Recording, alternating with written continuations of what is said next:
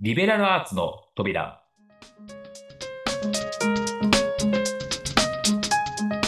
この番組は、リベラルアーツって聞いたことあるし、なんか大事そう。だけど難しそう。そんな方々に向けて、教養とは何なのか。リベラルアーツって何の役に立つのか。そしてどうやって学ぶのか。そんな疑問のちょっとしたヒントになる番組です。さあ、あなたも一緒にリベラルアーツの扉を開けてみましょう。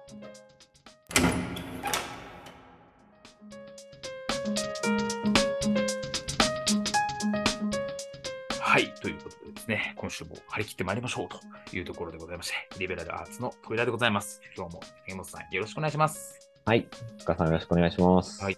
前回ですね、あの、り教養とは何かみたいなところとか、教養って現代人にとって必要なのとか、あと今回の本のご紹介ですね、課題本の紹介もさせていただいたんですけど、まあちょっと具体的な話を進めていこうかなというふうに思うんですけど、まあ、前回もちょっと出たんですけれども、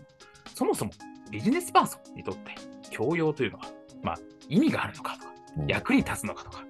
そういったところをちょっとお話ししたいなというふうに思ってるんですね。はい。なんかすごい難しそうじゃないですか。哲学とか歴史とか。まあ、そうですね。時間ないじゃないですか。みんな、大昼変。夜、昼夜を惜しんで皆さんお仕事されておりますので、仕事して、皆さん、これね、ご家族ある方はか、ね、家族の子育てもして、みたいな。いそんな中、哲学とか歴史とか難しいことできないよという人もたくさんいると思うんですけど、これ、じゃあ、もうちょっとビジネスパーソンというところにスポット、はい文脈というところで、うんうん教養というのは学ぶ意味はあるんでしょうか、うんっうんいていうところなんですけど、この質問どうですか？や、もう結論としては大ありです。終わりきました。終わりじゃない。あれじゃないですか。終わりですから。はい大ありです。あはの、やら、やった人とやらない人は、むちゃくちゃ差が出ると思います。なるほど。はい。この心は。っていう感じなんですけど。あの、その仕事における自分自身の強度というんですかね、はい体制、えー力っていうのが、まあ、むちゃくちゃ変わってくるなというふうに思います。なるほど。強強度っていうと、まあつ強強さのど強いさのことですね。うん。なるほど。で、あの、まあ、いくつか、まあ、どういうものを学んでいくかっていうことにも、まあ、もちろん寄ってくるんですけれども、はいまあ、しあの、まあ、いろいろいろ、こう、ビジネス上ですね、苦しい判断とか決断とかをしないといけないっていう時が、まあ、きっと、あの、ビジネスパーソンの皆さんあると思うんですけども、はい。まあ、そういう時に、やっぱりどうしてもこう、過去にやったやり方があるとか、まあ、あの、明確にもう絶対これだろみたいなケースがあれば、それはいいんですけど、そうじゃない時、どうしても悩んでしまうっていうのがあると思うんですけど、まあ、その時に自分なりの指針、まあ、前回の時の東大とかですね、はいはい。指針みたいなことをお伝えしたんですけど、はい。まあ、それを、まあ、指し示してくれるものというのが、やっぱり自分の中での教養だなというふうに思うので、はい。まあ、それを持っている人と持てない人だと、まあ、決断のスピード、判断の速さ、えーまあ、それからそういう時に、まあ、どこまで悩んであの自分をにダメージを受けるかというところが変わってくるかなというふうに思うので、やっぱりこの教養があるというのはすごく大事だなというふうに思います。そうかだからし指針がある、指針を手に入れることができるよっていうところなので、教養を学ぶと。はい。あその指針があるかないかだったら全然違うよねって話ですよね。そうですね。なるほどね。で、なんかこの本、山口周さんの本、この本の中でも結構言ってたんですけど、まあ結構これの中では本当にビジネスパーソンが学ぶべきっていうことをこれでもかこれでもか言ってるんですけど、うんまずそのなんか僕が印印象に残ったというか、ところで、過去に優れた意思決定の多くが意外なことに感性や直感に基づいてなされているっていう。うん。あ、なるほど。確かにそうだよね、みたいな。ありましたね。はい。でやっぱりその、まあ、消費者の方に訴えかけたりとかしなきゃいけないときに、まあ、論理ゴリゴリのものってそんな心動かされるっけっていうところがうんあって、確かに感性みたいなところとか、人の感情を動かさなきゃいけないってなったときに、なんかすごくその、いわゆるビジネス文脈のビジネス書ばっかり読んでていいのかみたいな。まさにその、えーと哲学とか教養とか、はい。歴史みたいなところで、あ、過去にこういう風になってたんだとか、過去の先人こういう風に言ってたんだみたいなところを触れて、指針を得て、で判断したり、伝えたりっていうのはすごく大事だなというふうには思いましたね。うん。山口周さん、そのあたり、あの、サイエンスという言い方で言われてたと思うんですけども、はいはいはい現在の、その、まあ、ビジネスパーソンのあり方とか、まあ、特に彼、ココンサルの経験があ、あの、まあ、長いというか、その経験によって話をされてると思うんですけども、はい。まあ、サイエンス寄りにどうしても経営判断がなりがちで、で、結局、まあ、サイエンスだと、あの、科学再現性ということなので、はい。まあ、みみんな似てるよったりの答えになってきちゃうよねっていうところに対しての、まあ、すごく課題意識が、まあ、あって、ああいう本を書かれたんだろうなというふうに、あの、思って読んでおりました。はい、そうですよね。そうですよね。だから、その、しかもそれがだから、山口さんみたいな方が言うっていうのはまた説得力があるなと思ってて、そうですねバリバリ。のコンサルとか、バリバリのとか、なんかもう、バリバリビジネスエリートみたいな論理のなんか権限みたいな人だが、うんいや、そうじゃねえんだよっていうのは、なるほどなっていうのはありますよね。そうですね。これ逆にコンサルの人が聞いたら、なんか明日から迷っちゃうんじゃないかなって思いながら、こ の確かに俺の俺の仕上げた提案書はどうすればいいんだってなっちゃうんじゃないかなって 思いながら読んでましたけど、で、だけども、ね、山口さんも言ってますけど、論理ももちろん大事なんだよってことはおっしゃっていて、で、感性の時に意思決定のなんかモードを使い分ける必要があるみたいな。ことは言っていて、だからその使い分けが、い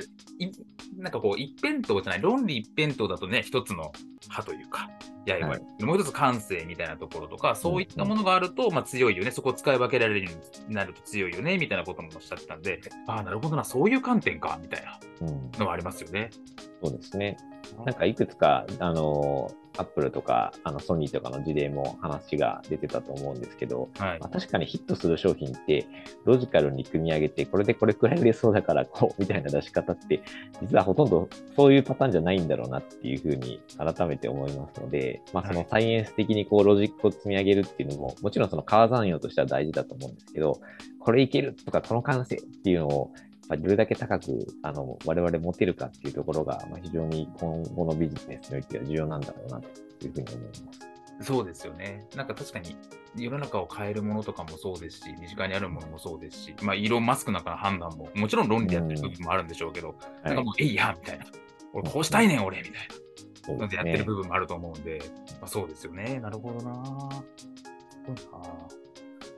なんか、あとなんかその、私はこの、けまあ、経営者なので、はい。そのまあ、人に伝えたりとか、人を巻き込む結構必要があるんですけど、まあ、その時にその、やっぱり論理だけじゃない、まあ、感性に訴えかけれたりとかは必要だよねっていうところはまさにこの本でも言われているので、まあ、だからそこは、あなるほど、みたいな。確かにその人ってやっぱりリーダーってのはコミュニケーションしていかなきゃいけないっていうことも言っていて、まあ、確かにな、みたいな、コミュニケーションの時にゴリゴリ論理だけのやつって絶対なんかつまんなそうだし、偉そうだな、みたいな。それは間違いないね みたいな。まあ、よくあの、パトス、エトス、ロゴスっていうあはいはいねはい、あの3つ言われますけど、ロゴスがまあ論理、ロジックのことだと思うので、で、パトスが情熱っていうね、さっき言われたその気持ちがっていうところで、まあ、最後の部分がエートスっていう、まあ、行動規範になってくるんですけども、はい。まあ、特にこの教養とか、まあ、リベラルアーツはこのエートス、行動規範をまあ高めてくれる、まあ、自信を持ってあの話せるようになるとか、まあ、すごく相手からあの恐れられる、尊敬されるみたいな、まあ、はい。そういう要素を与えてくれるっていうのもやっぱり教養の一つの部分だと思うので、今まさに言われたところ、あの相手を説得したり、理解をしてもらう、解き伏せるみたいなところでも、ね、非常に重要なポイントになってくると思います。そうですよね。確かに。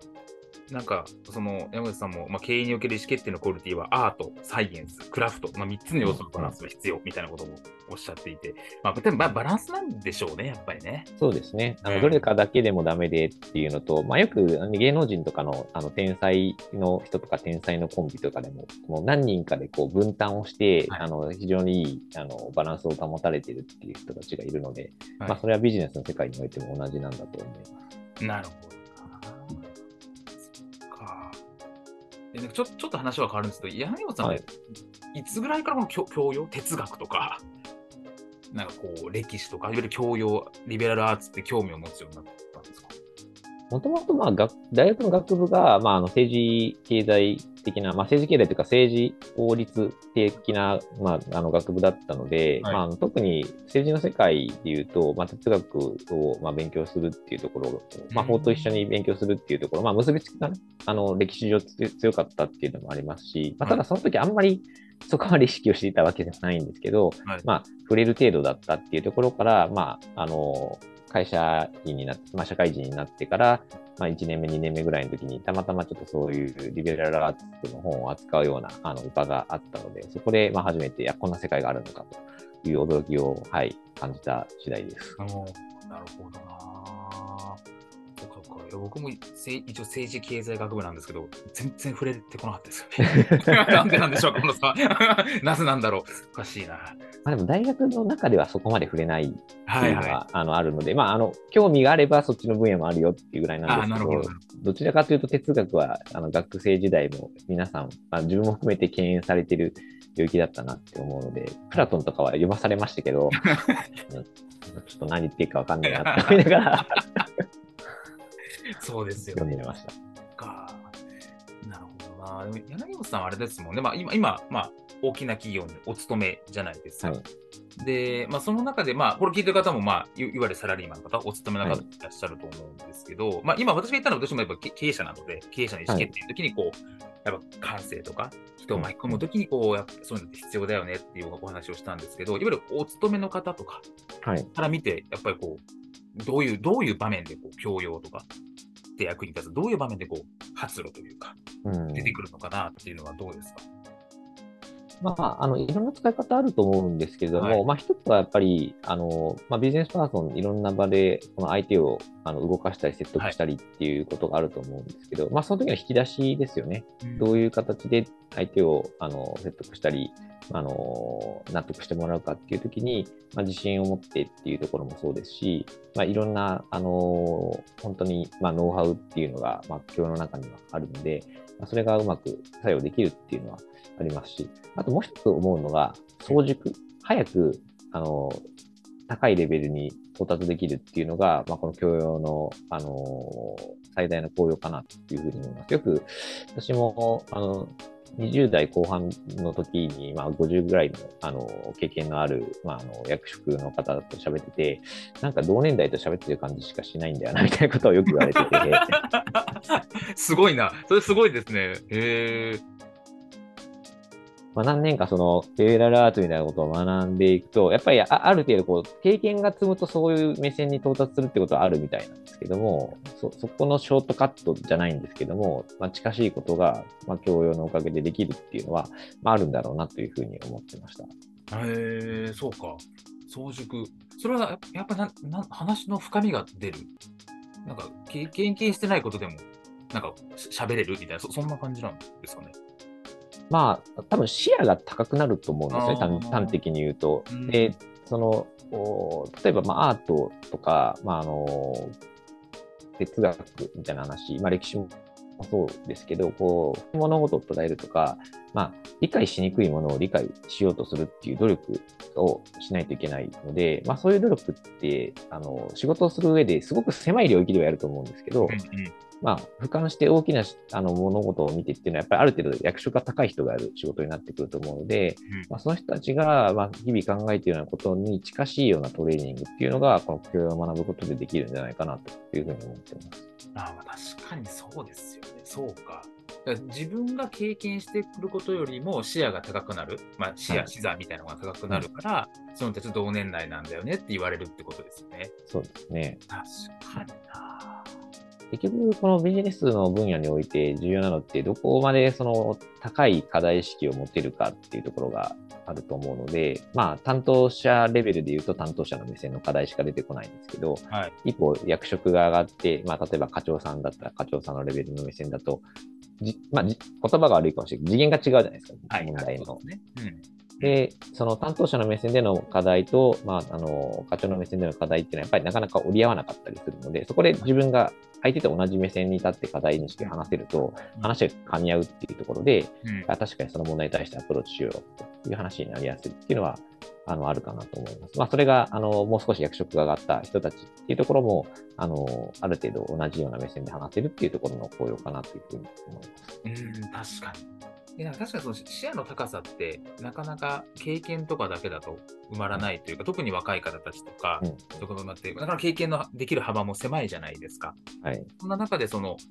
教養を学ぶことによって、そう一歩高い視野、視座みたいなものを入れるうん、うん。って話になると、それはいいですよね。そういう形でやるし、そういう形と話すことによって、また自分の視野、視座も上がるしっていうところ、はいい、いループになるってことですもんね。うん確かにな。なんか、あとなんか、すごい、なんかこれは浅はかな話なのかもしれないですけど、なんか、はい。教養がある人って素敵だなと思うんですよ、単純に。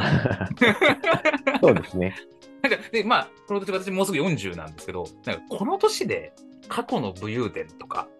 あ女の話とか、あとはなんか金儲けの話しかしてないやつって、ちょっとダサいなって。いや、そうそうそう。そうそうなんです。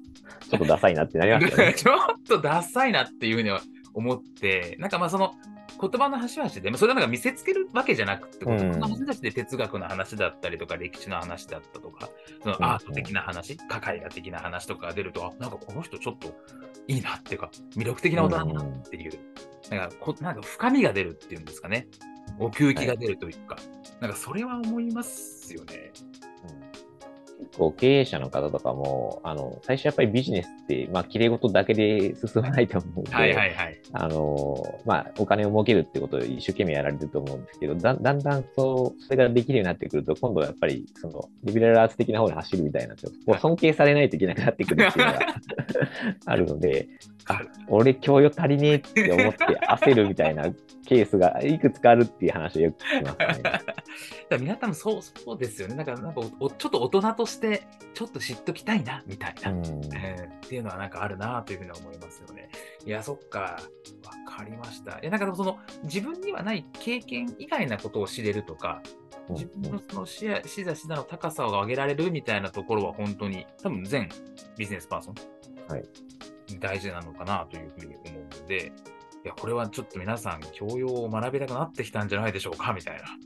な。はい。最初に大ありですと、多めに切りましたけど、感じていただけたなら感嬉しい。じてもらえたといただけたと思うので、ということでですね、じゃあちょっとそろそろお時間になりましたので、今日はこの辺で終わりたいというふうに思います。はいありがとうございました。ありがとうございました。